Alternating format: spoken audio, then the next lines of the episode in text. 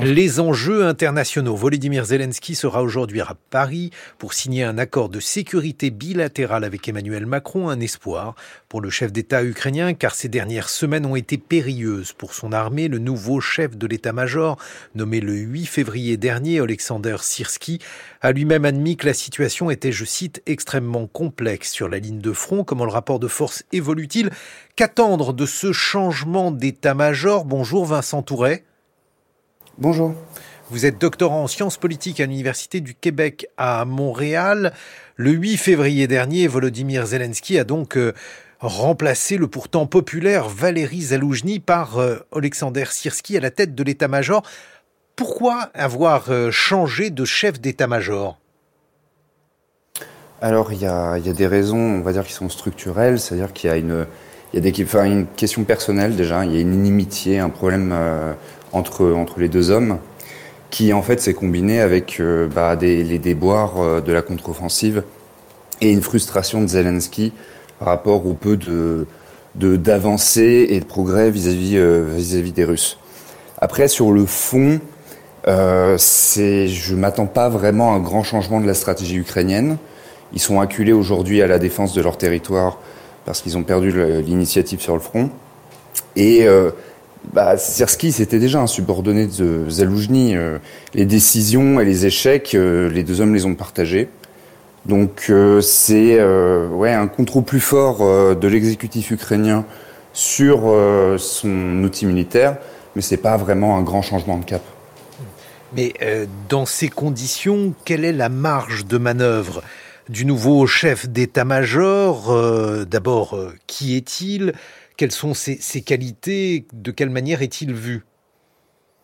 Alors, Sirski, c'est un officier euh, de, carrière. Hein. Il a été officier dans l'armée soviétique. Euh, et c'est un officier, si vous voulez, le message, c'est euh, celui de, de monter une défense plus, inflexible, en fait, vis-à-vis des Russes. La grande différence avec Zaloujny, c'est sur comment, justement, gérer l'avantage russe actuel. Zaloujny était plutôt sur une approche d'une défense plus flexible, plus mobile, où euh, la perte de terrain était euh, moins importante que, que celle des hommes. Et euh, Sersky, de l'autre côté, est, a été beaucoup critiqué sur justement l'idée que, que, le terrain valait presque plus que les hommes. Et on lui reproche beaucoup, par exemple, un premier échec, ça remonte déjà à 2014, hein, la perte de Debatselve face aux Russes, la défense inflexible de Barmout, et aujourd'hui, éventuellement, le peut-être pas le retrait ou pas assez vite euh, d'Adviska, là, donc la bataille actuelle, mhm. qui, commence à devenir très compliquée pour les Ukrainiens.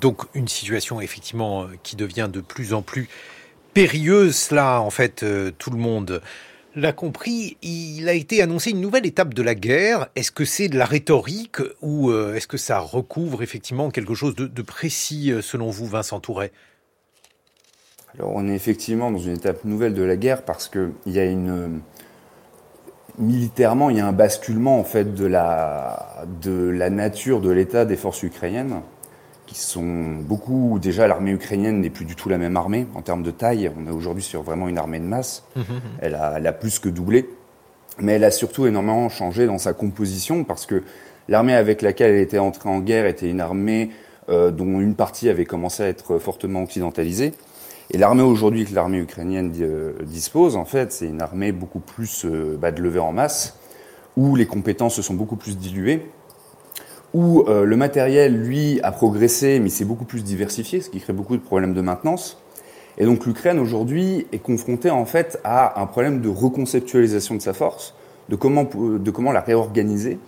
Et donc tous les petits écueils qui étaient jusqu'à la mis de côté parce que euh, parce qu'elle enchaînait les victoires, sont aujourd'hui vraiment, bah, il faut les régler maintenant. Donc, il y a des questions comme euh, la réorganisation du commandement, la rationalisation de cette, euh, de, cette chaîne de commandement. Beaucoup de gens critiquaient Zaloujny pour, pour laisser trop d'état-major par rapport au nombre de troupes, vous voyez, sur le front, donc une mhm. rationalisation.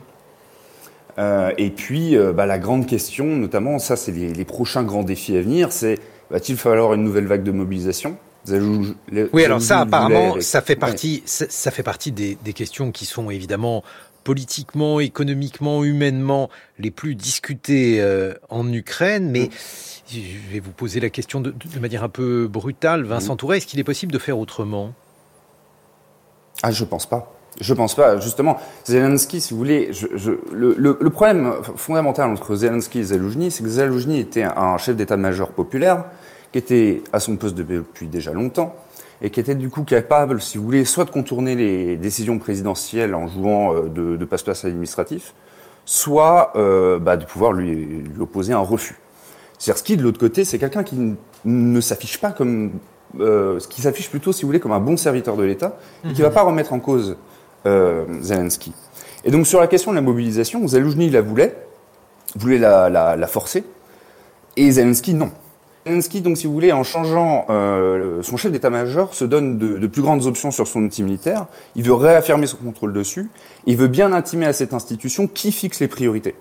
Donc la priorité pour lui, c'est surtout de rationaliser les ressources existantes avant d'aller en chercher de nouvelles, et notamment de mettre en cause, de, fragiliser la base économique, sociale et, effectivement électorale aussi euh, en Ukraine. Vous voyez donc e, effectivement, euh, ce serait cela euh, la nouvelle étape. Pour le reste, jusqu'à présent en tout cas, l'armée ukrainienne a eu des pertes moindres que l'armée russe. Est-ce que ces choses-là peuvent-elles se poursuivre Parce que ça faisait partie de la stratégie et aussi des thèmes qui étaient abordés pour justifier la bonne manière dont la guerre se déroulait côté ukrainien. Alors, si vous voulez, les Ukrainiens, de toute façon, ils sont obligés de, de, de jouer cette partie beaucoup mieux, euh, beaucoup mieux que les Russes. Ils n'ont pas du tout la même marge de manœuvre. Euh, on est, euh, je ne veux pas trop caricaturer, mais l'image, ça reste quand même David contre Goliath. Et David, si vous voulez, il faut qu'il vise précisément. Goliath, il peut prendre des coups et continuer le combat. L'Ukraine, pas du tout. C'est une règle, enfin, c'est de base dans, dans, ce conflit. L'efficacité ukrainienne, l'efficacité de ces, de armes, de, de, ces hommes, la volonté de combattre, elle est toujours présente. Le problème ukrainien, il a toujours été par contre capacitaire.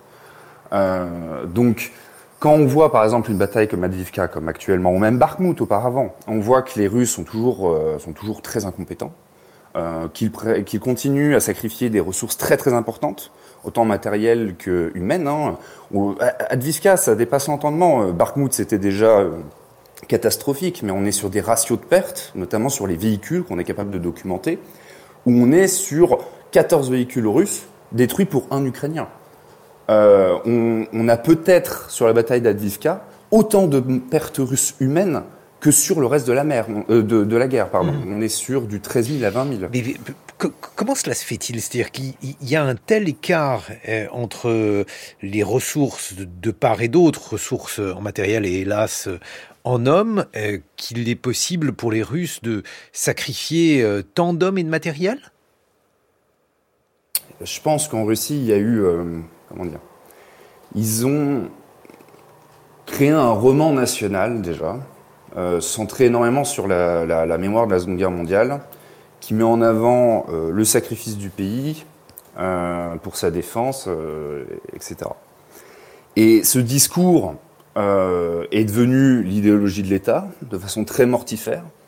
Et cet État, c'est est un État qui est de, il est même plus, enfin, on n'est pas sur du totalitaire, mais on est quand même sur un État très, très, très autoritaire, euh, pour qui les hmm. ressources humaines euh, sont moins importantes que le conflit en Ukraine, qui pour lui est devenu existentiel à tort ou à raison. Hmm. Vladimir Poutine estime, ça a l'air d'être son idéologie personnelle en tout cas, que la Russie ne peut, plus ne peut pas exister, ne peut pas continuer à survivre dans le monde actuel sans qu'elle réintègre une partie, tout ou partie de l'Ukraine euh, aujourd'hui. Hmm. Bon, alors on, comprend bien effectivement euh, la différence euh, qu'il y a aujourd'hui entre ces deux pays. Est-ce que l'on pourrait imaginer, Vincent Touret, un, conflit gelé? Parce que euh, finalement, c'est un peu à ce à quoi on, assiste. Est-ce que les choses pourraient demeurer en état? Est-ce qu'il est imaginable que se réalise un tel scénario? Alors je n'y crois pas du tout. Euh, militairement euh, actuellement et euh, sur les questions politiques. Quand on parle de geler un conflit, c'est bien qu'il y a une volonté déjà de le faire pour les deux parties ou pour des tiers qui permettraient justement d'empêcher les deux parties de, continuer à se battre, ou alors parce que bah, militairement les choses sont effectivement bloquées. Euh, aujourd'hui, le conflit n'est pas du tout bloqué. Euh, il dépend des actions des uns et des autres, et ça nous concerne directement. Euh, le front, aujourd'hui, penche à l'avantage des Russes, pas parce que les Ukrainiens sont devenus mauvais, ou parce qu'il y a un effondrement du moral, ou je ne sais quoi, parce que c'est tout simplement parce que nous, qui sommes déterminants dans le soutien matériel à l'Ukraine, n'ont pas été à la hauteur. Et les Russes, de la même façon, ont été proactifs pour euh, régler leurs problèmes, notamment d'approvisionnement en artillerie de munitions en allant chercher la Corée du Nord ou l'Iran, et euh, en faisant la mobilisation partielle.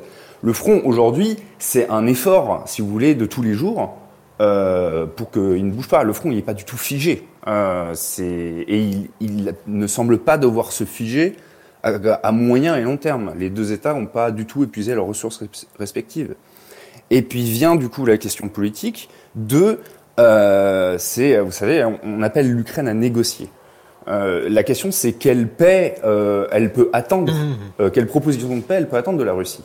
Qui va lui permettre de lui assurer à l'Ukraine que la Russie ne va pas servir de, de négociation comme d'une tactique, comme d'un alibi pour se reconstituer et réattaquer dans un, deux, trois ans, euh, beaucoup plus tard. Personne ne se fait d'illusions là-dessus. Mmh. Donc euh, pas de conflit gelé, euh, mais alors dans ces euh, circonstances, on voit mal comment l'Ukraine pourrait accepter de négocier. Bah oui, si vous voulez, les conditions ne sont pas du tout réunies. Déjà parce qu'on ne lui propose pas sérieusement des, des, options crédibles de négociation.